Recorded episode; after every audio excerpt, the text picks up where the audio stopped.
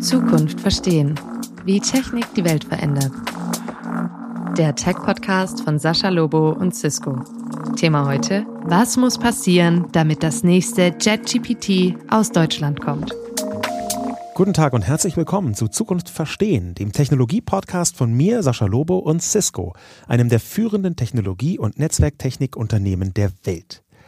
Um das mal mit einer Größenordnung zu versehen, rund 80 Prozent des gesamten Internet-Traffic läuft früher oder später durch die Infrastruktur, die Cisco gebaut hat. Und tatsächlich ist das, worum wir uns heute kümmern wollen, etwas, was sehr, sehr viel mit Zukunft zu tun hat. Und zwar nicht nur mit Zukunft verstehen, sondern auch mit Zukunft selbst herstellen. Der Gast, den ich mir dafür eingeladen habe, ist jemand, der genau daran in den letzten vier Jahren offensiv gearbeitet hat, dass wir die Zukunft hier in Deutschland nicht nur verstehen, sondern herstellen können. Hallo, Christian Miele. Magst du dich kurz vorstellen? Hallo, Sascha. Erstmal ganz, ganz lieben Dank, dass ich heute bei dir in deinem Podcast sein darf. Ich bin seit mittlerweile fast 15 Jahren in der Startup-Szene unterwegs. Ich bin direkt nach dem Studium bereits Teil dieser kleinen Community geworden dann selber Firmen aufgebaut und ähm, mitentwickelt, so ganz unterschiedlichen Outcomes. Bin ähm, dann ein paar Jahre später auf die Investorenseite gewechselt, bin also mittlerweile nicht mehr selber unternehmerisch aktiv, sondern finanziere Unternehmerinnen und Unternehmer auf der ganzen Welt ähm, mit ihren frühphasigen Ideen. Das machen wir mit einem Investmentfonds. Und äh, worauf du eben abgezielt hast, seit äh, vier Jahren habe ich mich dann im Ehrenamt noch nebenberuflich als Vorstandsvorsitzender vom Bundesverband Deutsche Startups engagiert und damit mal so ein bisschen versucht, die Interessen der deutschen Startup-Szene zusammenzuführen und eine Stimme gegenüber der Bundesregierung zu haben. Ja, und nicht nur gegenüber der Bundesregierung. Du hast dein Amt äh, auch sehr PR-orientiert ausgeführt, würde ich mal sagen. Das ist ja bei manchen vielleicht kein total tolles Wort. Für mich ist es ein sehr, sehr gutes und richtiges Ding, dass man die Öffentlichkeit intensiver bespielt die, es kam mir so vor, als sei in den, sagen wir mal, Jahren davor die Öffentlichkeit aus Startup-Sicht manchmal fast so ein bisschen feindlich betrachtet worden. Dabei braucht man die Öffentlichkeit als Startup eigentlich als Verbündete. Ähm, denn, und das ist das Thema dieses Podcasts, um das wir uns drehen möchten, denn wir stellen die Frage, was muss passieren, damit das nächste Chat-GPT aus Deutschland kommt? Und diese Frage ist so ein bisschen platt, ja, ich höre ja seit 15, seit 20 Jahren, wir müssen das, das nächste Google muss aus Europa kommen und das nächste Facebook und das nächste Apple und bla bla bla. Also das ist, höre ich sehr, sehr oft. Aber das, was tatsächlich am Ende aus meiner Sicht entscheidend ist, ist weniger, ob wir jetzt noch einen riesen Konzernen bekommen, sondern ob wir das Klima schaffen, dass so etwas möglich ist. Oder? Oder wie ist da deine Haltung? Also ähm, erstens, ich glaube, wir, wir können das ja sogar. Ne? Also in Europa sind ja wirklich tolle Firmen entstanden, auch in den letzten 20 Jahren. Schau dir einen Spotify an, schau dir einen Adyen an aus den Niederlanden. Letztendlich sogar ein Zalando ist ja wirklich groß geworden hier in Deutschland. Und ein BioNTech, das ist jetzt für mich ein Gründungsbeispiel, ist ja auch keine alte Firma, würde ich jetzt auch noch als Startup bezeichnen irgendwo, hat sich ja über diese globale Wahrnehmung durchaus in diese Reihen von ChatGPT und Co. eingereiht. Also irgendwie geht das ja. Ne? So. Und ähm, ich glaube, dass wir trotzdem mehr tun müssen. Ein Beispiel an Zahlen. Es gibt elf Firmen, Stand heute auf der Welt, die über 100 Milliarden Euro Bewertung haben in diesem Startup-Kontext. Es gibt natürlich andere Firmen, Saudi Aramco etc., die noch größer sind, ja, aber in ähm, unserer Definition sind es elf und keines davon kommt aus Europa. Und da sehe ich schon ein Problem. Ich möchte nicht, dass wir blind dem Silicon Valley oder China hinterherlaufen. Ich glaube, die Zeit ist vorbei. Das sollten wir nicht versuchen. Aber dass wir globale Champions aufbauen, große Unternehmen entwickeln, die Marktanteile auch dominieren, ich glaube schon, dass das unsere ähm, Arbeitshypothese sein sollte, dass wir das zumindest erreichen können. Und das heißt nicht, dass jedes Unternehmen riesig werden muss. Das halte ich auch für Quatsch. Ja, aber wir sollten schon Rahmenbedingungen erschaffen, die uns ermöglichen, dass wir wirklich auch Weltmarktführer im Startup-Bereich produzieren können. Aus meiner Sicht ist das jetzt nicht nur so eine reine Startup-Angelegenheit. Du hast als, als Vorstandsvorsitzender des, dieses Bundesverbands versucht, die Stimmen zusammenzufassen, was manchmal gar nicht so leicht ist, weil die auf den ersten Blick manchmal sehr, sehr unterschiedliche Interessen haben. Aber in ein paar bestimmten Bereichen sind sie denn doch vergleichsweise parallel. Und es geht jetzt nicht nur um das Klima, was man so haben muss, damit Startups sich überhaupt gründen, sondern es geht auch um andere Sachen, die schwieriger greifbar sind. Auch so ein bisschen ist es eigentlich cool, was man macht. Ja, es ist, macht es Freude, an, an solchen neuen Zukunftsthemen zu arbeiten oder wird man belächelt? Also solche soften Faktoren, die kommen auch sehr immer, äh, immer intensiv mit da hinein. Ähm, was ich mich schon häufiger gefragt habe, ist, warum aus meiner Sicht so wenige Start-up-UnternehmerInnen sich laut zu Wort melden und an der Debatte teilnehmen in Deutschland. Hast du dafür eine Erklärung? Also zunächst einmal unterschreibe ich diese Aussage von dir. Ich glaube auch, dass wir als Startup-Szene in der Vergangenheit viel zu selten Gebrauch gemacht haben von der Stimme, die wir haben, habe gleichzeitig aber den Eindruck, dass sich das jetzt momentan verändert. Also ich bemerke schon, und das mag eine Begleiterscheinung auch unserer politischen Arbeit sein, dass wesentlich mehr Interesse besteht, sich in politische ähm, Gestaltungsprozesse einzubringen. Und ähm, du hattest eben gesagt, dass es unterschiedliche ähm, Charaktere in der Gründerszene gibt und das bestimmt auch Zielkonflikte mit sich bringt. Und das stimmt. Ja, also na klar, wir haben in der Startup-Szene, die mittlerweile ja sehr, sehr groß ist, ähm, alle möglichen äh, politischen Parteien wahrscheinlich auch vertreten. Aber trotzdem, und das habe ich immer sehr geschätzt an der Startup-Szene, ist da so ein übergeordneter Spirit, ein Geist, der uns trotzdem irgendwie als Freundinnen und Freunde hat zusammenhalten lassen. Also dieses und ich glaube, dass, wenn ich so zurückdenke an die ersten Tage und Wochen und Monate in der Startup-Szene, wir waren ja wirklich wenig Leute in Berlin, die das damals so mit angefangen haben. Und wir haben die Unterstützung voneinander gebraucht. Das ging alleine nicht. Und ich glaube, das hat sich irgendwie so fortgepflanzt. Und deswegen haben wir auch heute noch zusammengehalten und tun das auch weiterhin. Eine letzte Bemerkung noch zu dem Thema ähm, aufstehen und die Meinung sagen und auch äh, öffentlichkeitswirksam agieren. Das ist ja nicht nur ein Phänomen der Startup-Szene, dass wir das zu wenig machen. Ich finde, das ist generell in der ähm, in der Wirtschaft ein, ein großes Problem. Ich finde, dass auch die Familienunternehmerinnen und Unternehmer viel zu wenig ähm, ihre Stimme einsetzen, um, um mitzuwirken. Und das geht über die Wirtschaft hinaus in auch ganz viele andere gesellschaftliche Bereiche. Ich weiß nicht, ob das so ein typisch deutsches Phänomen ist. Du hast ja nach den Gründen gefragt. Aber irgendwie sind wir zurückhaltend und es ist nicht unbedingt in unserer Natur, dass wir leidenschaftlich unsere Meinung öffentlichkeitswirksam vertreten. Ähm, ja. Ja, das, da werden wir mit Sicherheit auch im Verlauf des Podcasts noch drüber sprechen. Wenn wir so von ChatGPT sprechen, dann ist das ja ein Symbol. Ja, am 30 äh, am 30. November 2022, vor einem Jahr, gut, gut einem Jahr, kommt das raus und bewirkt sofort eine Art weltweiten Schub, was künstliche Intelligenz angeht. Ganz viele Menschen haben vorher von KI entweder gar nicht gehört oder irgendwie nur so ganz sphärisch, diffuse Sachen, was genau das bedeutet. Natürlich ist künstliche Intelligenz schon relativ lange Teil von Technologieunternehmen. Es gibt ein interessantes Zitat von 2017 vom Chefwissenschaftler von Facebook, der damals gesagt hat, ähm, ohne KI wäre Facebook nur Staub. Ja, und das war 2017. Jetzt kommt ChatGPT und es gibt eine riesen KI-Welle. Wie nimmst du das denn aus Startup und Investoren-Sicht? Du hast ja beide Brillen gewissermaßen auf. Wie nimmst du das denn wahr? Was macht diese KI-Welle jetzt speziell in Deutschland? Mit, mit Startups, mit der Öffentlichkeit, mit Unternehmen?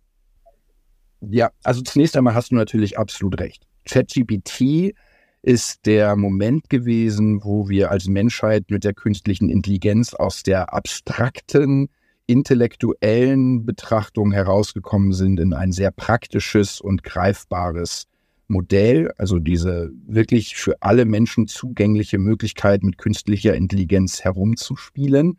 Und das hat den großen Unterschied gemacht.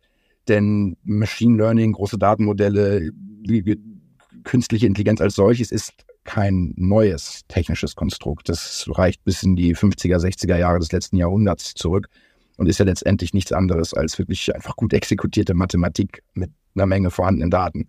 Also das ist nicht neu gewesen. Aber jetzt aus eben dieser äh, vorhandenen Technologie gepaart mit den ähm, Möglichkeiten, die wir auf der Seite der Prozessoren haben und gepaart mit den Möglichkeiten, die wir an Daten haben, ergeben sich dann derartige Applikationen wie ChatGPT und ähm, das äh, haben wir in der Startup-Szene natürlich genauso ähm, mit, mit offenem Mund und großen Augen betrachtet, wie wahrscheinlich alle anderen auch. Also auch ich bin persönlich ähm, mit meinen ersten Gehversuchen total überwältigt gewesen von dem, was ChatGPT auf einmal konnte. Mit all den ähm, Flaws, die dieses Programm immer noch hat, ja, auch in seiner neuesten Version. Aber trotzdem war das neu, trotzdem war das anders und es war eben auch schon verdammt gut, ja. Und das ist dann auch in der Startup-Szene nicht nur angekommen, sondern hat sich auch in der Bereitschaft der Gründerinnen und Gründer in solchen Modellen zu gründen und in solchen Sektoren zu gründen geäußert und äh, zeigt ja auch, wenn man so follow the money, ja, also das Geld der Investoren fließt ja auch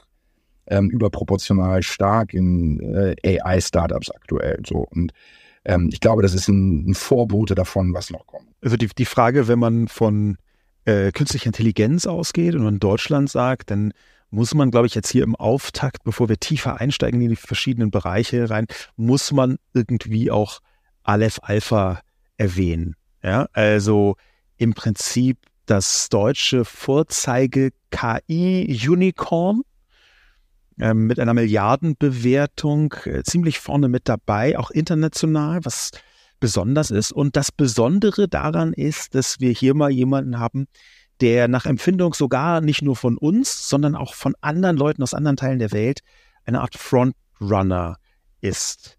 Du kennst die, ja, die Leute, die das gemacht haben, du hast mit denen Austausch gehabt. Kannst du da ein bisschen beschreiben, wie die das geschafft haben, wie das zustande gekommen ist? Äh, zunächst einmal muss ich den Unternehmer Jonas Androlis an der Stelle erwähnen. Jonas ist ein unglaublich schlauer und also was ich, was ich an dem immer wieder faszinierend finde, ist, dass er nicht nur diesen sagenhaften technischen Hintergrund hat und genau weiß, was er da tut, sondern er ist auch in der Lage, mit Menschen wie mir, also reinen, nicht technischen Businessleuten, ähm, eine Sprache zu sprechen. Und das ist eine seltene Gabe. Wenn du in der Lage bist, einerseits technisch diese Modelle wirklich in seiner Tiefe zu durchdringen und dann gleichzeitig kommunikativ in der Lage zu sein, das ähm, auch zu transportieren, ist was wirklich Besonderes. Und das macht Jonas exzellent, was, glaube ich, auch sehr, sehr früh bei Investoren ähm, für Vertrauen gesorgt hat, weil er sehr glaubwürdig erklären konnte, warum die Modelle, die er entwickelt hat,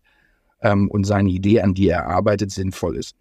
Ähm, ich glaube, ein, ein, ein kleiner Kritikpunkt, das will ich an der Stelle nicht aussparen, ist natürlich die Grundhypothese dieser in Europa angesiedelten Kontrahenten von OpenAI und, und ChatGPT. Weil, und das war ja auch von ähm, Aleph Alpha und allen anderen Modellen in dem Sektor immer der Claim zu sagen, wir brauchen sowas auch in Europa, wir brauchen sowas auch in Deutschland, weil ansonsten überlassen wir hier das Feld den Amerikanern und den Asiaten. Ähm, jetzt ist es nur leider so, dass diese Argumentation, die ja intellektuell absolut logisch ist, schon eigentlich ab dem Start so ein bisschen ad absurdum geführt wird, weil viel Geld für die Entwicklung dieser Modelle, du hast die hohe Bewertung gerade angesprochen, kommt eben weiterhin aus dem Ausland.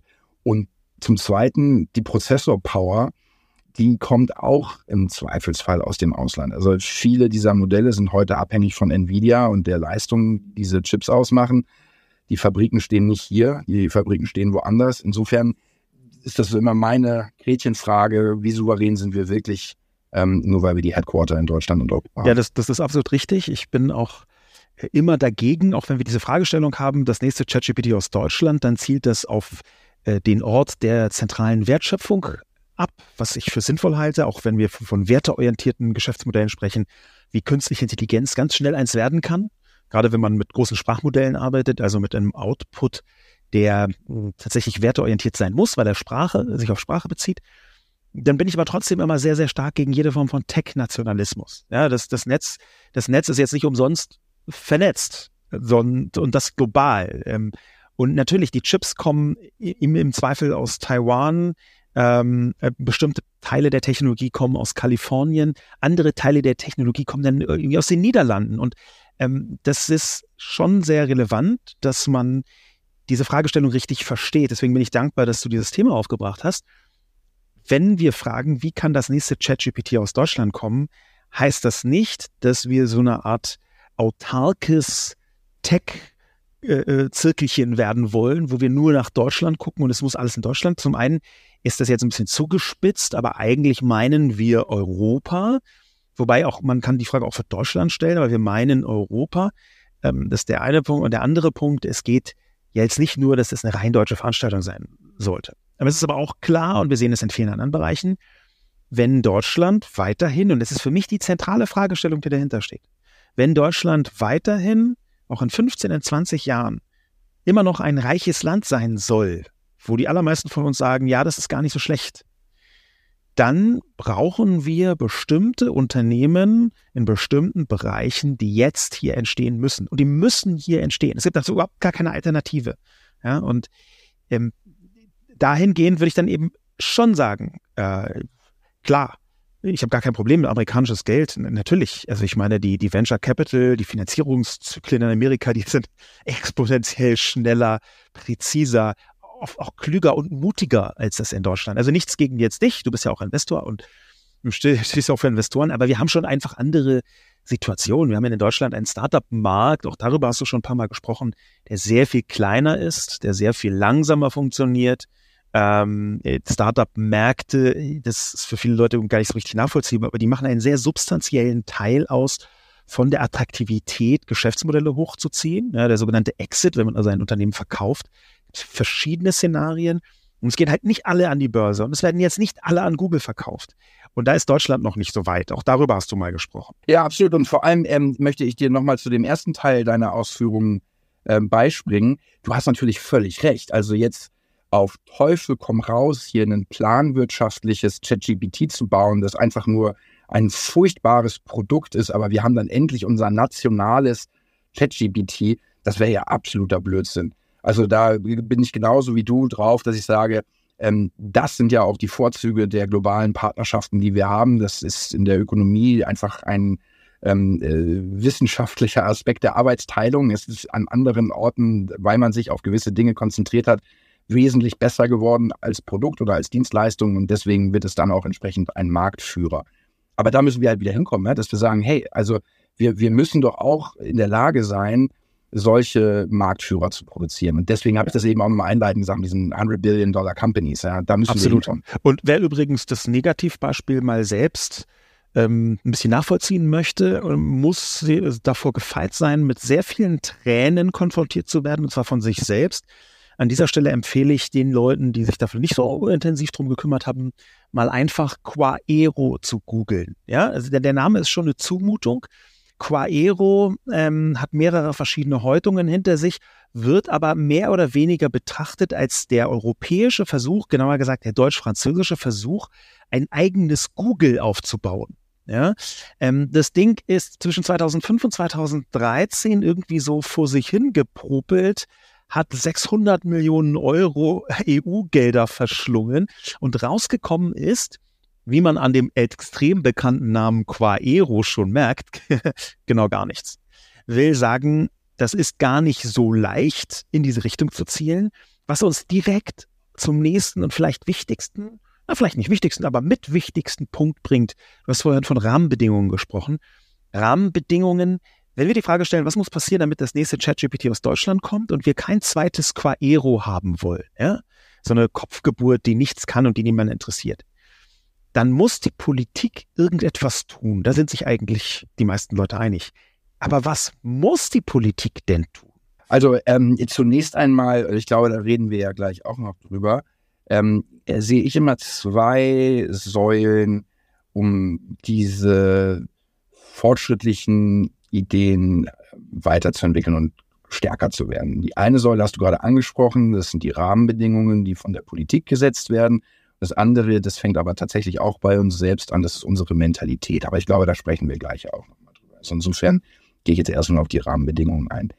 Ich mache mich dafür stark, dass wir sagen, wir brauchen in Deutschland eigentlich auch eine Form von Industriepolitik, aber nicht Industriepolitik im Sinne von wir fördern jetzt äh, Deep Tech oder KI oder Quantum. Lass uns diese ganzen Vorhersagen gar nicht erst versuchen zu machen. Das ist reines Crystal Balling und das halte ich auch als Investor für wahnsinnig unseriös und da kannst du auch mit Steuergeldern nicht hantieren. Unsere Industriepolitik sollte sein, dass wir an der Wurzel, wirklich Grassroots, die allerbesten Bedingungen für Menschen kreieren, die etwas erschaffen wollen. Und im Übrigen, und das ist mir wirklich wichtig, das auch zu sagen, da geht es mir nicht nur um diese High Potentials, die hier in Berlin rumlaufen und Startups gründen, da geht es mir genauso um die Menschen, die einen Handwerksbetrieb im ländlichen Raum haben, da geht es mir genauso um äh, Menschen, die einen Pflegedienst betreiben, etc. pp. Ja, also es ist wichtig, dass wir einfach all denjenigen, die etwas tun wollen, möglichst die Barrieren aus dem Weg räumen. Für mich als Repräsentant der Startup-Szene heißt das dann, wenn wir Industriepolitik für die Macherinnen und Macher ähm, entwickeln wollen, dass wir sicherstellen müssen, dass die all die Dinge, die du in deinem Alltag als Gründer erlebst, die dich davon abhalten, dich um dein Kerngeschäft zu kümmern, um deinen Kunden zu kümmern, um dich um dein Produkt zu kümmern, um Sales zu kümmern, um Human Resources zu kümmern, das muss alles so minimal ähm, runtergefahren werden und so effizient sein, wie es nur geht. Da gibt es ja ganz plakative Beispiele. Ähm, die GmbH-Gründung. Warum dauert das denn in Deutschland irgendwie vier Wochen, bis so eine GmbH im Handelsregister eingetragen ist? Ja, das ist jetzt nicht der Riesengrund, warum wir kein ChatGPT in Deutschland haben. Ist es nicht. Aber es ist ein Symbol dafür. Warum geht das nicht schneller? Nächstes Thema. Wieso dauert es zum Teil Wochen oder vielleicht sogar Monate, bis ich einen Mitarbeiter oder eine Mitarbeiterin aus einem EU-Drittstaat bei mir einstellen kann? Warum sind alle anderen da schneller? Wieso bombardiere ich diese Mitarbeiterinnen und Mitarbeiter mit zum Teil deutschen Arbeitsverträgen, obwohl oder deutschen Behördenpapieren, obwohl ganz klar ist, dass die nur Englisch sprechen, aber zumindest mal nicht Deutsch. Wieso müssen diese Arbeitsverträge am Ende wieder physisch unterschrieben werden? Also, das sind jetzt diese ganz plakativen Beispiele, die auch immer überall in den Zeitungen rauf und runter wie die Sau durchs Dorf getrieben worden sind. Aber das sind schon die Beispiele. Ja, wir müssen uns sicher, wir müssen sicherstellen, dass wir in dem Alltag der Menschen, die etwas erschaffen wollen, all diese völlig sinnlosen und wirklich entschleunigenden Prozesse abbauen, entbürokratisieren und sicherstellen, dass man schnell arbeiten kann und sich vor allem auf die Arbeit konzentrieren kann. Ähm, du sprichst gerade die Bürokratie an. Ja? Also das waren ja fast alles bürokratische Probleme. Wie schlimm ist denn die Bürokratie im Startup-Kontext? Also glaubst du mit anderen Worten, dass wenn man jetzt so eine offensive Entbürokratisierung starten würde, dass es dann eine gewissermaßen Explosion, die kamberische Explosion der Startup-Landschaft geben könnte und innerhalb von Minuten hunderte Startups gegründet werden? Oder ist die Büro Also es, es ist natürlich nicht nur die Bürokratie. Also Bürokratie ist ein ganz wesentlicher Pfeiler, wo wir uns auch gesamtgesellschaftlich, glaube ich, drum bemühen müssen. Aber na klar geht es auch um die Frage, wie können wir sicherstellen, dass wir die entsprechenden Fachkräfte ins Land bekommen. Das geht auch nicht nur um Hightech-Unternehmen, das geht ja genauso um Low-Tech-Unternehmen. Ja? Also auch da ist die Fachkräftefrage immens wichtig für Thema Finanzierung, du hast es eben selber auch gesagt, da wird in Amerika mit viel mehr Geld in solchen Sektoren hantiert, als das hier der Fall ist. Ich persönlich verwalte ja auch amerikanisches Geld, ja. Ähm, das ist aber auch, das ist auch okay. Ich finde das gut, ja. Nur manchmal ärgere ich mich dann schon, wenn wir mal erfolgreich eine Firma verkauft haben, ähm, dann denke ich mir so, ja, wieso kommt das eigentlich nicht den Menschen zugute, die hier um mich herumstehen, die um mich herumlaufen? Das ärgert mich dann schon. Ja, ich sage, hey, also Thema Finanzierung, da kann man sicherlich auch noch was machen. Gerade wenn es darum geht, diese Firmen zu verkaufen, an die Börse zu bringen. Warum gehen die nach Amerika? Wieso machen wir das nicht hier? Ja, wieso ist der Börsenstandort so unattraktiv? Das, das ist eine, eine wichtige Frage. Ähm, es ist eine Frage, wo so äh, in der Startup-Landschaft auch so gemunkelt wird und hinter vorgehaltener Hand beschweren sich die Leute richtig heftig. Es gibt ein paar große Vorzeige-Startups, man kennt die auch, die sind teilweise bis in den DAX gekommen. Ähm, die sind in Deutschland an die Börse gegangen und wenn man mit denen so hinter vorgehaltener Hand spricht, möchte jetzt keine Namen nennen absichtlich, dann sagen die, das war die aller, aller, aller bescheuertste Entscheidung in meinem ganzen Leben, dass ich in Deutschland an die Börse gegangen bin. Ähm, warum? A und B, wie kann man das politisch ändern? Ähm, ich fange mit der zweiten Frage an, ähm, weil wir uns damit natürlich auch beschäftigen. Ähm, du kannst es nicht politisch ändern. Ich glaube, es müsste Moment, ich muss das differenzieren. Also du kannst politisch natürlich dazu beitragen und Rahmenbedingungen erschaffen, die ähm, das Investieren in Aktien für die Europäerinnen und Europäer attraktiver macht und dass das Branding des Aktienmarktes sich verbessert. Ähm, Liquidität ist nämlich ein großes Thema. Also es ist in Amerika einfach, was die Aktienkultur angeht, wesentlich ausgeprägter als das, was wir hier in Europa haben. der zweite Punkt, und da ist dann immer das politische Involvement ähm, auch zu Ende, ist die Frage nach der Größe der Börsen, die wir hier haben. So ein Nasdaq oder eine New York Stock Exchange ist natürlich ein ganz anderes Monstrum, als das jetzt ein DAX oder ähm, unsere französischen Äquivalente sind. Ähm, und die Frage danach, wieso haben wir denn dann keine europäische Börse, die ähnlich groß ist wie der Nasdaq oder die NYSE, ist die richtige Frage. Sie lässt sich aber nicht politisch beantworten, sondern nur privatwirtschaftlich, weil auch die deutsche Börse, die ich im Übrigen als äh, Partner total schätze, ja, also man kann wirklich gut mit denen darüber reden und die sehen das ja auch. Und wir haben super Gespräche dazu mit denen, ja.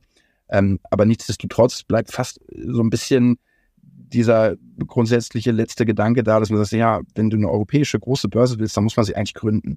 Das kann die Politik nicht machen. Das ist meine Erkenntnis aus der ganzen Sache. Wenn du einen Punkt hättest, den du ändern könntest, ja, quasi eine Fee kommt und sagt, du kannst einen politischen Punkt im Startup-Kontext komplett umändern, egal wie.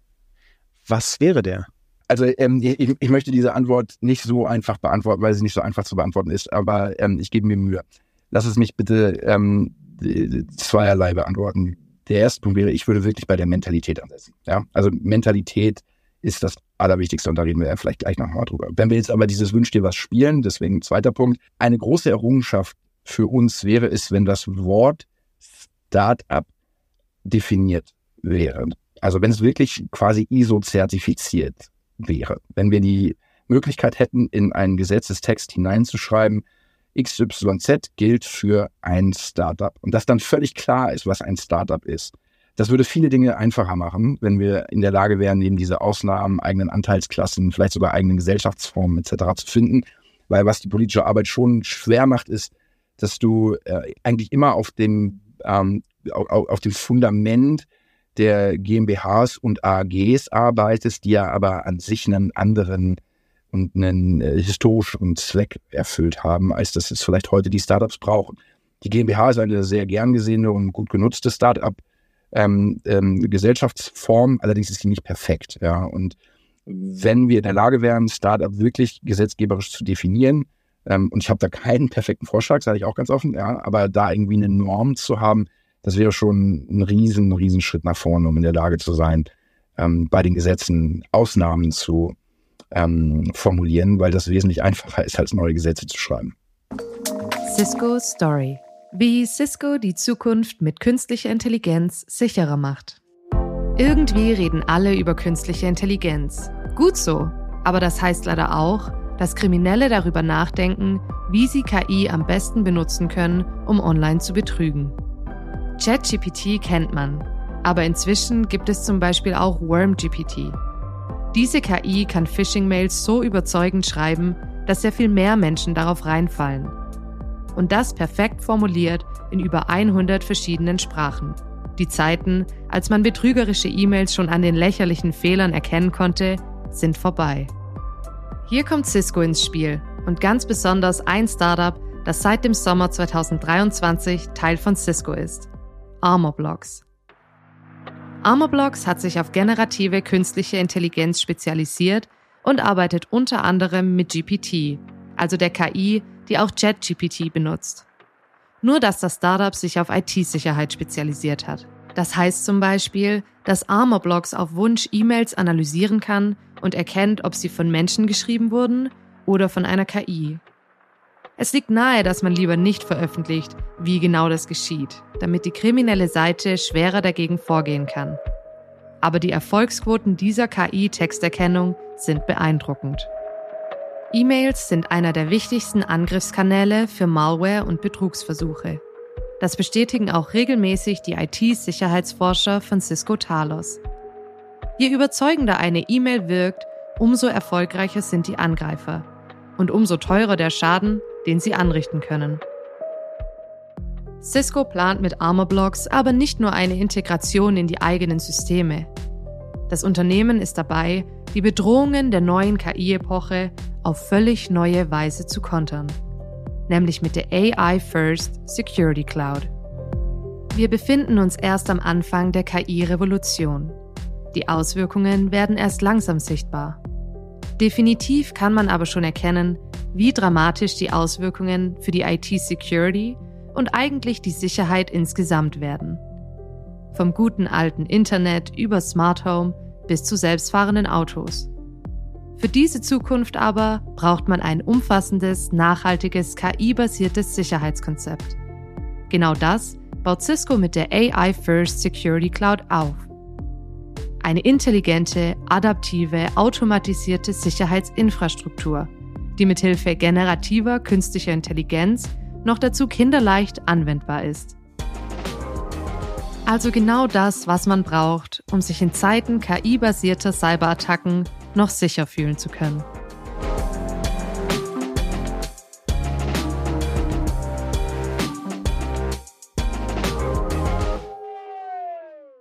Ein ganz großer Teil und ein wichtiger Teil deines, ich nenne das jetzt mal Kampf, deines Kampfes als Vorstandsvorsitzender vom Deutschen Startup-Verband war die Mitarbeiterbeteiligung.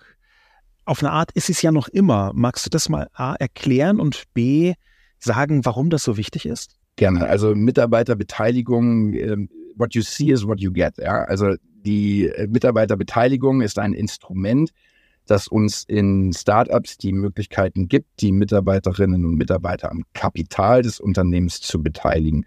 Wenn diese Firma sich also gut entwickelt, dann wird der unternehmerische Erfolg durch einen Anteil an diesem Unternehmen auch der Mitarbeiterinnen und den Mitarbeitern zugutekommen. Letztendlich machen ja auch wir Investoren und auch die Gründer so eine Unternehmung auch deshalb, weil sie sich eben einen ökonomischen Erfolg von ihrer Idee erhoffen. Ja, du hast zwar völlig recht, das hast du am Anfang gesagt. Es geht da auch um Purpose und Dinge, die, äh, an die man glaubt. Aber natürlich geht es vielen dabei auch darum, ein, ein Leben in Freiheit leben zu können. Und da sind eben diese Anteile an Unternehmen ganz, ganz wichtig. Wir haben jetzt in Deutschland das Problem, im internationalen Vergleich dort ähm, mit auf dem letzten Platz zu sein, was die Wettbewerbsfähigkeit dieser Mitarbeiterbeteiligungsprogramme angeht, weil wir, wenn, also ganz praktisch gesprochen, ich ähm, bin ein Mitarbeiter, Sascha, du bist der Gründer, du möchtest mich bei dir im Unternehmen anstellen und sagst, hey Christian, ich gebe dir auch ein paar Anteile an dem Unternehmen, damit wir beide die gleichen Anreize haben. Ich sage als Mitarbeiterin oder Mitarbeiter, hey super, das würde ich total gerne machen dann überträgst du mir diese Anteile und die haben ja schon einen Wert. Und den muss ich sofort versteuern als Mitarbeiterin und Mitarbeiter. Dass du aber am Ende erfolgreich sein wirst mit deinem Unternehmen, steht dann noch auf einem ganz anderen Blatt.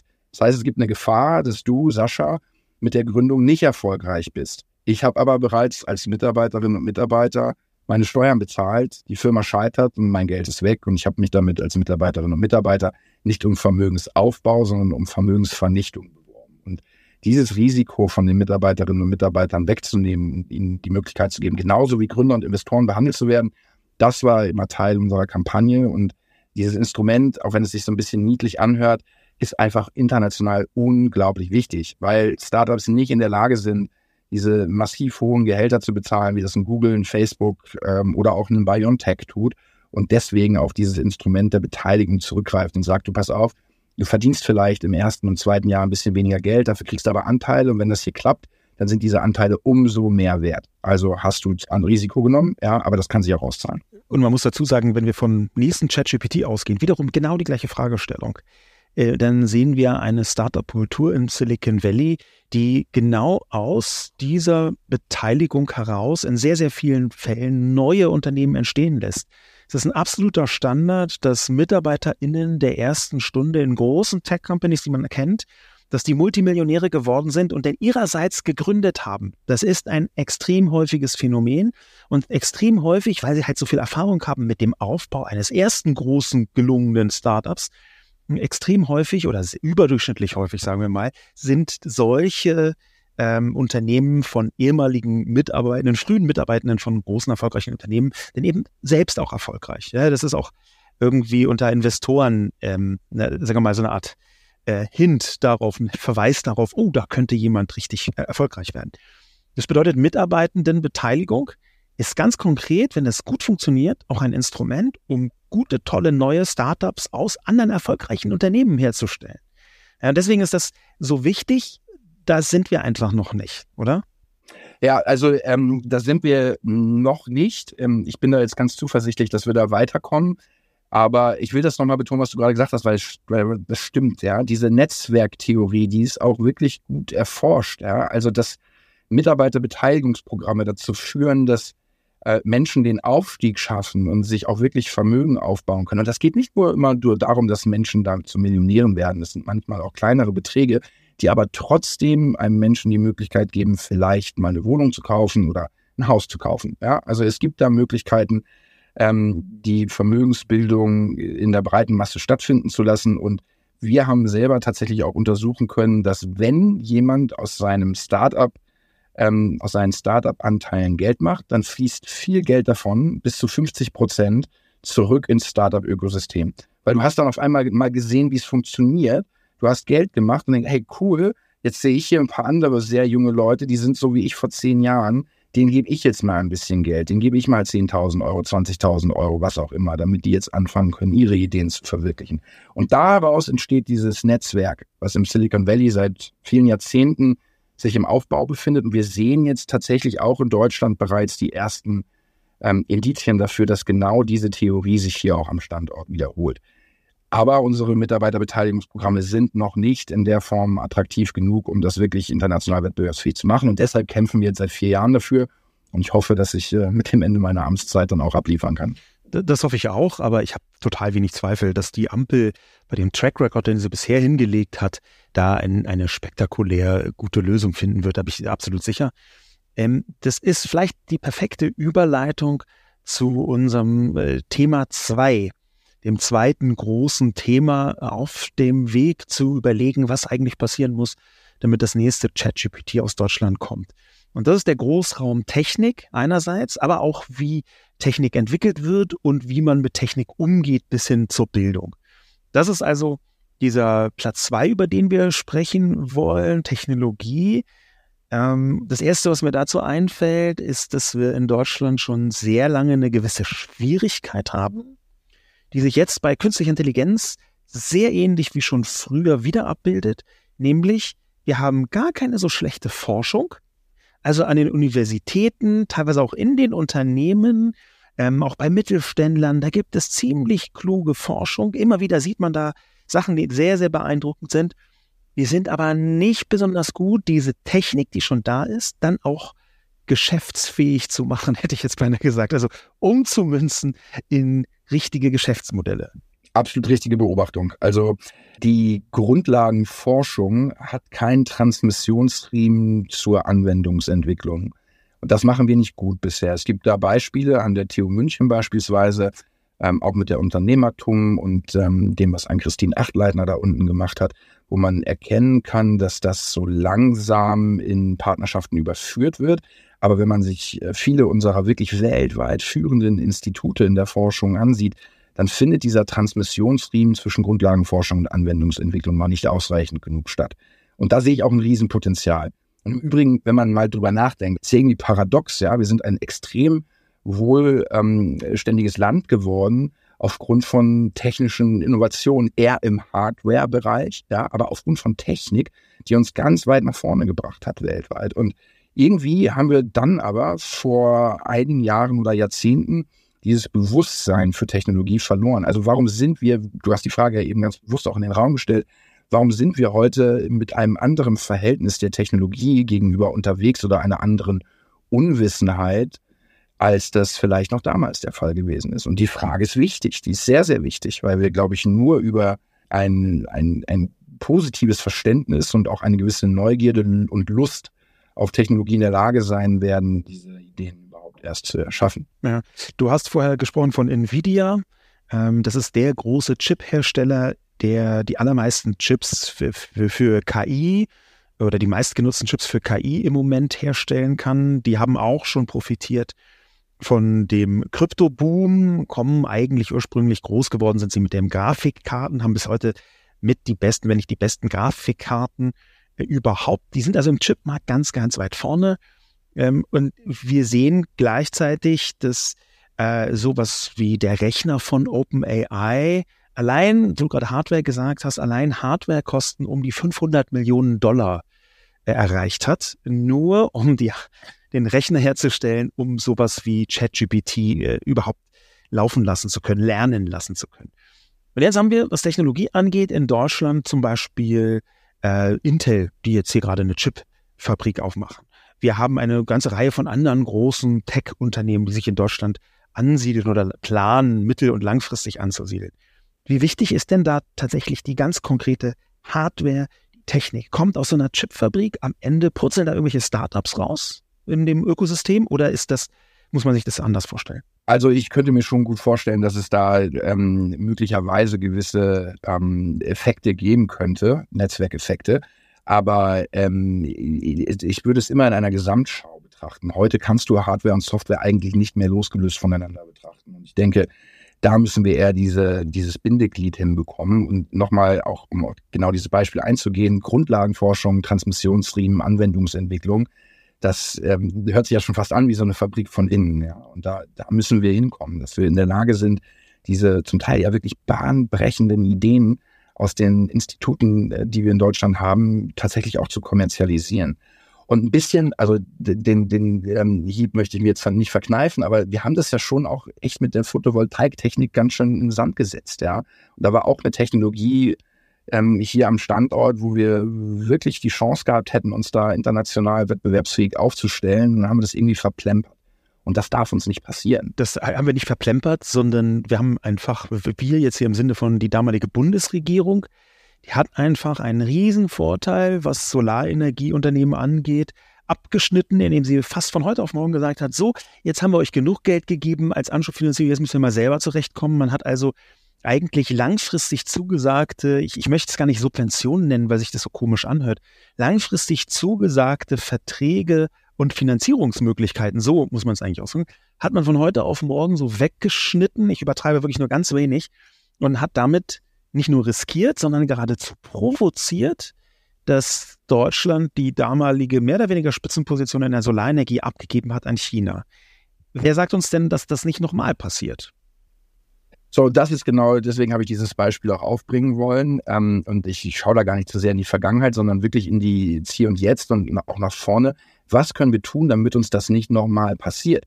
Weil ich sehe natürlich hier gerade ein Riesenproblem, wenn wir über die Chips von Nvidia sprechen, dass wir wieder eine Hardwareabhängigkeit von Unternehmen haben, die eben nicht hier bei uns sind. Das ist im Kontext der Globalisierung völlig in Ordnung. Die machen das halt einfach wirklich besser als wir. Wir haben kein konkurrenzfähiges Produkt. Aber das ist halt das Problem. Ja, und es darf uns nicht nochmal passieren. Ich gehe sogar so weit zu sagen, dass ich glaube, der KI-Zug, äh, der ist auf eine gewisse Art und Weise, zumindest was so die Grundlagen angeht, für uns in Deutschland abgefahren. Ich glaube, wir können sicherlich äh, über unsere politischen Entscheidungen und der Verwertung von Daten ähm, noch gewisse Applikationen mitnehmen, die uns auch Wohlstand bringen. Aber ich glaube, die großen ähm, und äh, die großen Margen, die großen Umsätze, die werden woanders hinfließen. So. Und jetzt ist die Frage, was machen wir bei Quantum Computing? Was machen wir bei der nächsten Technologie wie Kernfusion? Wie gehen wir mit all diesen Dingen um? So, da werden wir Antworten drauf brauchen. Und wenn wir einfach nur rumdrucksen und äh, uns nicht trauen, dann werden das im Zweifelsfall wieder andere machen und dann wiederholt sich das, was wir bei der Photovoltaikanlage erlebt haben. Ich bin da ein bisschen anderer Meinung als du, dass wir diesen KI-Zug schon verpasst haben, aber ähm, es ist jetzt nicht so, dass ich das in einem halbstündigen Spontanvortrag fantastisch perfekt ausgefeilt auch argumentieren und begründen könnte. Es ist eher eine Hoffnung. Ja, es ist die Hoffnung, der Verzug möge noch nicht abgefahren sein. Die Hoffnung habe ich auch. Also lass, lass uns das gerne auch nochmal in einem anderen Gespräch weiterführen. Mein Punkt, also nur ganz High Level ist, wir werden nicht in der Lage sein, ein souveränes Projekt auf die Beine zu bringen, ohne das Geld und damit die Governance aus dem Ausland und damit aus Amerika oder Asien. Und wir haben die Hardware hier nicht vor Ort. Auch da werden wir also in einer Lieferkettenabhängigkeit sein zu den Asiaten oder zu den Amerikanern. Und deswegen äh, vereint uns beide die Hoffnung, aber mein Pessimismus an der Stelle, dass wir die Möglichkeit haben, den KI-Train noch irgendwie einzufangen, das glaube ich nicht. Was, was konkrete Technologie angeht, was muss passieren, damit das nächste ChatGPT aus Deutschland kommt, ähm, möchte ich im technologischen Kontext aber auch gerne nochmal das Infrastrukturthema ansprechen. Und zwar tatsächlich Infrastruktur einmal quer durch den Garten von der digitalen Infrastruktur, was Übertragung angeht, die in Deutschland einfach immer noch, wie man es dreht und wendet, nicht gut ist bis hin zu Infrastrukturfragen wie, wo stehen wir eigentlich mit der digitalen Verwaltung? Wollten wir da nicht längst sehr viel weiter sein? Auch das ist für mich Technik und Infrastruktur. Ja, ähm, also das ist äh, einer der Kernpunkte, die ja dich und die auch mich eh und je im Arbeitsleben verfolgen. Ja, ich äh, habe so viele Investitionen äh, über so viele unterschiedliche Länder hinweg verteilt und Deutschland ist das Schlusslicht, wenn es um das Thema Infrastruktur geht. Wir sind ich bin der Einzige, der sich häufig in solchen Aufsichtsratsmeetings, die sich über mehrere Länder erstrecken, also sitzt dann einer in Israel, der andere sitzt in Amerika, der nächste sitzt irgendwie in Südamerika. Ich bin der Einzige, der aus Calls rausfliegt, weil meine Internetverbindung irgendwie nicht stabil ist. Da wurde immer wieder, die lachen schon über mich, weil sie sagen, hier, da in Deutschland, die mit ihrem Internet, ja. Also äh, das ist so sinnbildlich und sicher, das ist jetzt vereinfacht und zugespitzt, aber manchmal sind es ja genau diese Bilder, die uns da alle auch vereinen, äh, weil gerade das kennt ja irgendwie gefühlt jeder ja, dass irgendwie der Empfang weg ist oder das Internet ist langsam. Und das geht nicht. Das ist in meinen Augen, ist mir einfach nur noch peinlich und unangenehm. Wir müssen da irgendwie mit leben, weil wir ja da nicht aus dem Quark kommen, aber ähm, das, das ist unserer Ambition. Also wenn wir hier darüber reden, dass wir ChatGPT äh, äh, ähnliche große Modelle entwickeln wollen, völlig losgelöst, ob es jetzt wirklich ChatGPT ist oder was anderes, ja, aber dann kriegen wir nicht mal unsere Internetverbindung hin. Ja, also das, ist, das passt nicht zusammen. Ja, es geht nicht. Ich bin neulich ähm, mit dem Auto äh, eine Dreiviertelstunde durch den Schwarzwald gefahren, ähm, auf der Suche nach Empfang. Also es war deutsches Bundesgebiet und es war einfach kein Empfang und da, da leben Menschen. Ne? Das, ist, das ist also, das ist jetzt nicht Schwarzwald im Sinne von ganz tief irgendwo verborgen in irgendwelchen Schluchten oder so, sondern das war wirklich Dörfer, durch die ich gefahren bin. Es war nichts. Ähm, brauchen wir, um diesen Technik- und Infrastrukturteil so ein bisschen äh, zu einem Schluss zu bringen, brauchen wir ein 100 Milliarden Euro Sondervermögen Technik und Infrastruktur für Deutschland? Also ähm, ich, ich, ich weiß nicht, was die Zahl ist und ähm, ich weiß nicht, ob wir all unsere Probleme immer nur mit Geld stopfen können. Aber mir wäre schon sehr daran gelegen, dass wir diese Themen einfach, dass, dass sich wirklich mal einfach einer drum kümmert. Aber ich habe kein Gefühl, ob es 100 Milliarden, also es ist wahrscheinlich eine gigantisch große Summe, aber ich kann nicht sagen, ob es 100 Milliarden, 500 Milliarden oder das Zehnfache davon ist. Ja, ich glaube, das können jetzt äh, die, die wenigstens ganz ausformulieren. Irgendwie so zwischen diesem Platz zwei von den unseren Top drei ja, der Dinge, die sich ändern müssen, äh, die passieren müssen, damit das nächste ChatGPT aus Deutschland kommt. Da waren wir bei Top 2 Technik. Und äh, bevor wir zu diesem Top 1, dem Platz 1 kommen, ähm, möchten wir genau in der Mitte was besprechen, nämlich zwischen Technik und dem Platz 1, würde ich sagen, liegt der Umgang mit Technik, also alles im Großbereich Bildung. So, dieser Bildungsaspekt, wie gehe ich eigentlich mit Technologie um? Ähm, da haben wir auch ein gewisses Manko, sage ich mal vorsichtig. Und ich möchte mir überhaupt niemand sein, der sich ständig beklagt. Ja, weil äh, die Dinge sind in Deutschland ganz oft relativ gut. Wir haben in ganz vielen Bereichen sehr, sehr gute Voraussetzungen. Aber mein leider leidvolles Erfahrungsbouquet in diesem Kontext ist, dass wenn man zu sehr und zu oft sagt, ist gar nicht so schlecht, dann ruhen sich die Leute sehr, sehr, sehr lange auf ihren steinernen Lorbeeren aus. Genauso auch im Bereich Bildung.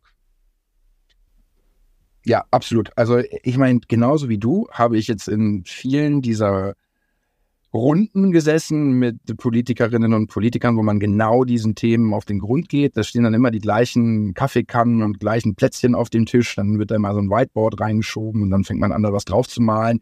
Und du kommst immer wieder beim Thema Bildung an und dann kommst du auch immer wieder relativ schnell beim Thema Föderalismus an, wo wir wissen, okay, also den Föderalismus wirst du in Deutschland nicht ändern. Nichtsdestotrotz ist die Frage doch, was können wir denn tun, um unseren Kindern und unseren Enkelkindern vielleicht auch wieder etwas mehr von diesem Appetit mitzugeben in ihrer Bildung, ähm, was Technologie angeht, so wie es vielleicht auch unsere Vorväter gehabt haben. Ja? Ähm, wie, wie können wir da wieder eine Nähe herstellen? Ich habe da immer so romantische Gedanken, dass ich mir denke, ja, du müsstest eigentlich, müsste es Teil der Schule sein, dass jedes Kind mal eine App programmiert, da ja? irgendwie eine App programmieren, irgendwie mal was bauen, mal end-to-end -End irgendwas erschaffen zu haben. So wie früher, äh, das habe ich in der Grundschule gehabt, technisches Werken. Ja, wir haben da mit Bohrmaschinen gearbeitet, mit Pfeilen und mit Hammer und Nagel. So, das war super. Da, da lernst du dann einfach mal, wie du ein paar Holzbretter zusammenzimmerst und ja, so das Gleiche irgendwie übertragen auf Software oder auf Technik generell. Das finde ich schon gut. Ja. Ähm, jedes Kind soll mal eine App bauen. Und damit verbunden, muss ich auch ganz offen sagen, weil mir das tatsächlich an der einen oder anderen Stelle ähm, im, im Kontext der sozialen Marktwirtschaft fehlt, ähm, dass wir auch wieder beibringen, was Marktwirtschaft ist und warum sie gut ist für die Entwicklung von ähm, eben solchen Technologien. Ja, weil ohne Marktwirtschaft ist es auch schwierig. Und da wieder ein Verständnis für zu entwickeln, ähm, halte ich für wahnsinnig wichtig, weil ich glaube, dass auch ganz, ganz viele Menschen in unserem Land nicht wissen, warum Preisbildung und Marktwirtschaft wichtig ist. Du, also du, du forderst mit anderen Worten, das legt dir jetzt in den Mund, aber ich glaube, das ist total richtig, äh, ein Schulfach äh, Startup-Kunde, das Schulfach Startup-Kunde.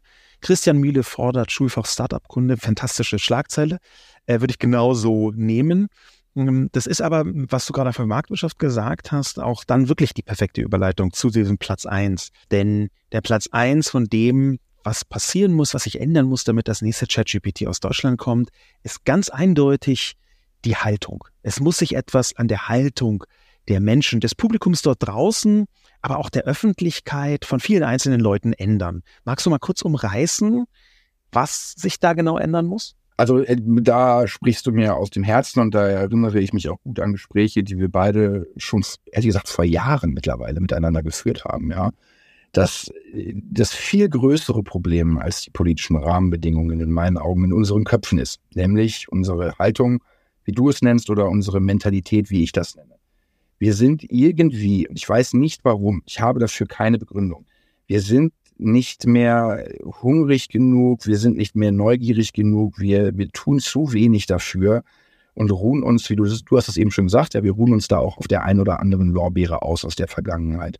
Damit werden wir aber sicherlich eben nicht ChatGPT konkurrenzfähige Produkte bauen können. Ich glaube sehr, dass es uns gut tun würde als Gesellschaft. Und im Übrigen, das ist mir echt wichtig, jetzt an der Stelle auch nochmal zu sagen, es muss nicht jeder ein ChatGPT bauen oder irgendwie ein großes Tech-Unternehmen sondern grundsätzlich ist so diese Haltung, dass Machen eine gute Sache ist, ja, egal in, auf welcher Ebene, im Kleinen wie im Großen, das muss von uns als Gesellschaft mit Wertschätzung und Respekt und so einem Daumen hoch begrüßt werden. Jeder, der was macht, ja, und wenn du den Fußballverein bei dir im Dorf trainierst und da Verantwortung im Ehrenamt übernimmst, dann bist du in meinen Augen genauso ein Held wie jemand, der ein Tech-Unternehmen baut und versucht, da irgendwas voranzutreiben. Also dieses wir machen was füreinander, wir geben Gas, wir, wir tun was, wir ruhen uns nicht aus, wir, wir sind hungrig, wir, wir wollen nach vorne. Ich habe manchmal das Gefühl, der einzige Ort, wo wir uns das als Deutsche noch erlauben, ist der Profifußball, aber auch nur dann, wenn irgendwie Europameisterschaften und Weltmeisterschaften stattfinden. Aber in fast allen anderen Lebensbereichen ist uns dieser Wunsch, gut zu sein und wettbewerbsfähig zu sein, abhanden gekommen wir, wir beurteilen das fast als was Schlechtes, habe ich manchmal das Gefühl. Das, das ist ein sehr, sehr wichtiger Punkt, den du anbringst, wo ich einfach wirklich genau diesem, diesem letzten Satz nochmal ausdrücklich und heftig zustimmen möchte. Ähm, die Selbstständigkeit, das Unternehmerinnentum, das wird in Deutschland manchmal sehr abschätzig betrachtet. Ähm, es gibt sogar, würde ich sagen, in manchen Bereichen eine Unternehmerinnenfeindlichkeit. Ja, das grenzt manchmal daran, dass man denkt, die sind alle, die stecken sich das Geld in die Tasche, die hinterziehen Steuern, die sind reich und geben es keinem und sind sowieso gemein und äh, äh, oder protzen oder was auch immer. Also da, da ist sofort so ein Unterstellungshorizont dahinter. Ähm, und der fängt aber schon sehr früh an. Ja, es ist nicht nur, dass man leider oft erleben muss, ähm, dass es eine Unternehmerinnenfeindlichkeit äh, gibt, und zwar völlig unabhängig davon, was da die Leute gemacht haben. Ja? Dass es da Menschen gibt, die jetzt sich nicht nur mit Ruhm bekleckert haben und nicht den ganzen Vollzeitengel sind, vollkommen klar. Aber erstmal so Grundgegnerschaft gegenüber Leuten, die Unternehmungen starten, die ist leider manchmal zu, stür zu spüren und das fängt halt schon bei Selbstständigen an.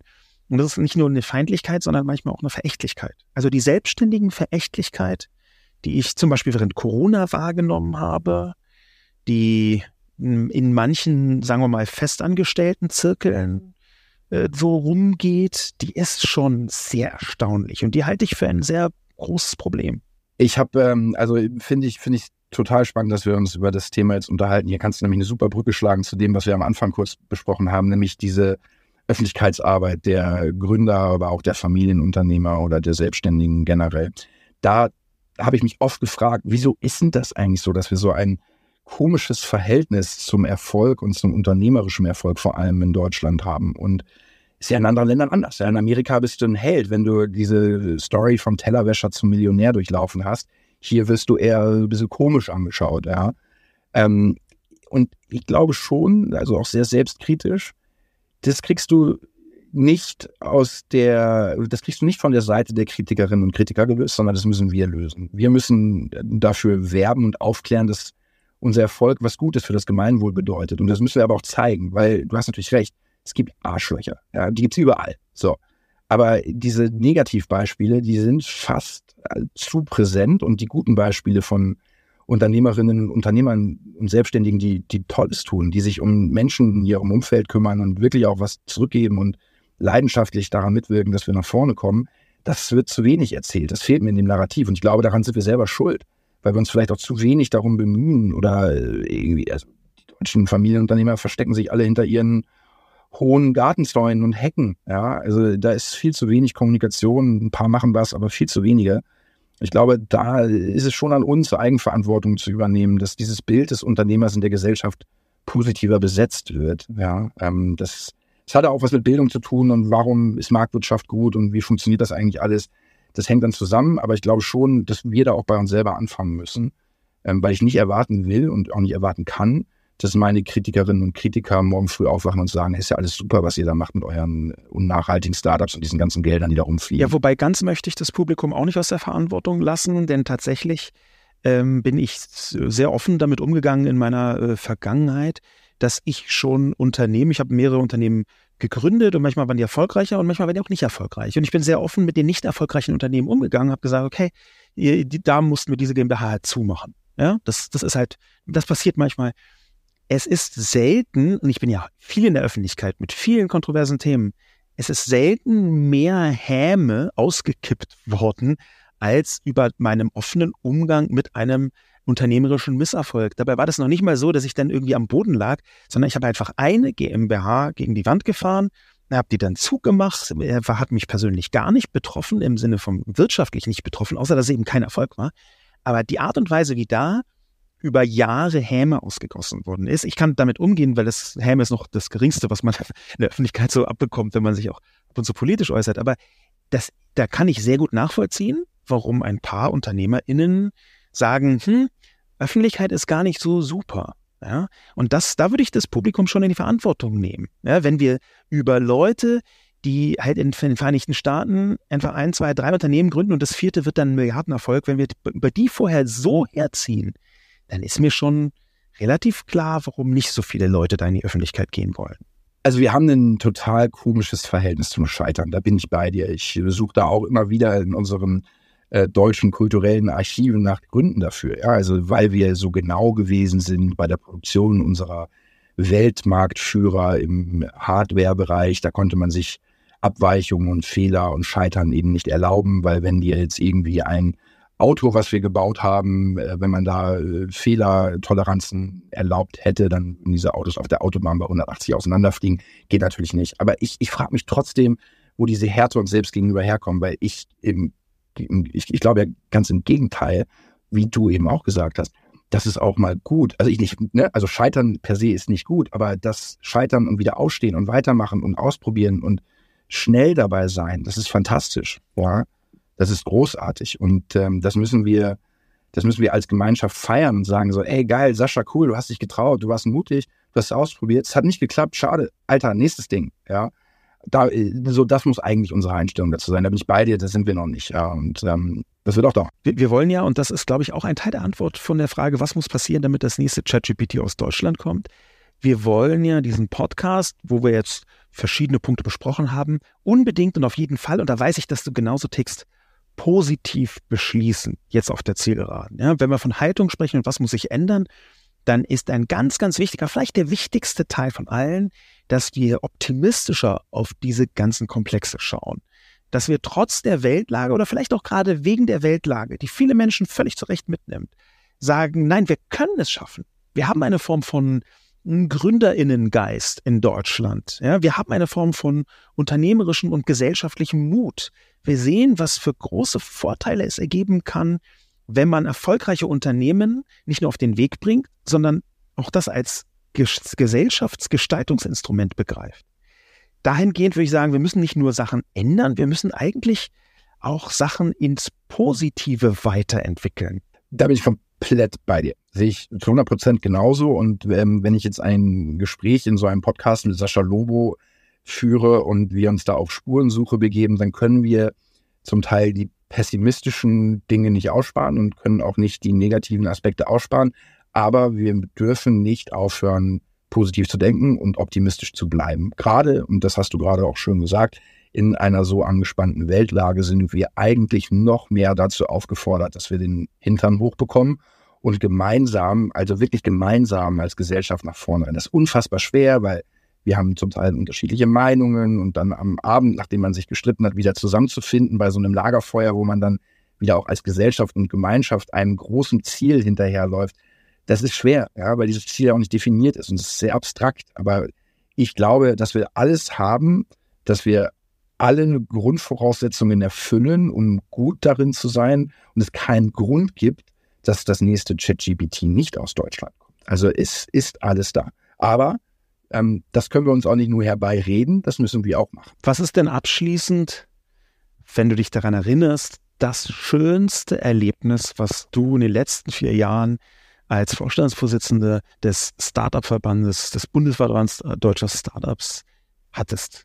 Was ist das schönste Erlebnis? Was mich bis heute trägt, also seit, seitdem ich den Vorsitz übernommen habe, 2019, hat mich bis heute und ganz bestimmt auch darüber hinaus die, die Solidarität innerhalb ähm, meiner Community und auch darüber hinaus unglaublich berührt. Also, dass wir so doll zusammengehalten haben, dass wir als Team aufgetreten sind, zum Teil eigenen Interessen hinten angestellt haben, um für ein größeres Ganzes als, als Startup-Szene aufzutreten und Allianzen zu bauen, die auf Vertrauen, Freundschaft und, und, und Kameradschaft in irgendeiner Form auch aufbauen und wir uns gemeinsam dahingestellt haben. Das hat mich echt berührt und auch dadurch getragen. Und ähm, das werde ich auch nicht vergessen. Das war ein wirklich schönes Gefühl und das waren für mich die, die besten Momente, wenn ich gemerkt habe, hey, ähm, da sind ganz viele, die, die, die meinen das gut, die haben, die haben gute Absichten, die wollen, dass wir uns zusammen verbessern können und das im Sinne des Gemeinwohls. Und das hat mich, das hat mich sehr weit getragen, das wird mich auch weitertragen. Hier in dem Podcast mache ich sehr gerne so, dass äh, der Gast oder die Gästin das letzte Wort hat. Ähm, na, deine Nachfolgerin steht schon fest. Das äh, wird Verena Pauster, die auch hier schon in dem Podcast war. Wenn du nur einen einzigen Satz hättest, den du ihr zum Abschluss dieses Podcasts mit auf den Weg geben wollen würdest für ihre Amtszeit ähm, als Vorsitzende, was wäre dieser Satz? Verena, du bist die bestmögliche Kandidatin, die sich die Startup-Szene wünschen kann und wir werden das gemeinsam rocken, da bin ich mir zu 100 Prozent sicher. Lieber Christian, großartiger letzter Satz. Vielen Dank, dass du hier im Podcast warst und vielen Dank an das Publikum fürs Zuhören. Bis zum nächsten Mal. Vielen Dank, dass ich dabei sein durfte, Sascha. Wenn es euch gefallen hat, lasst gerne eine Bewertung da und teilt diese Folge und den ganzen Podcast in sozialen Medien. Vielen Dank.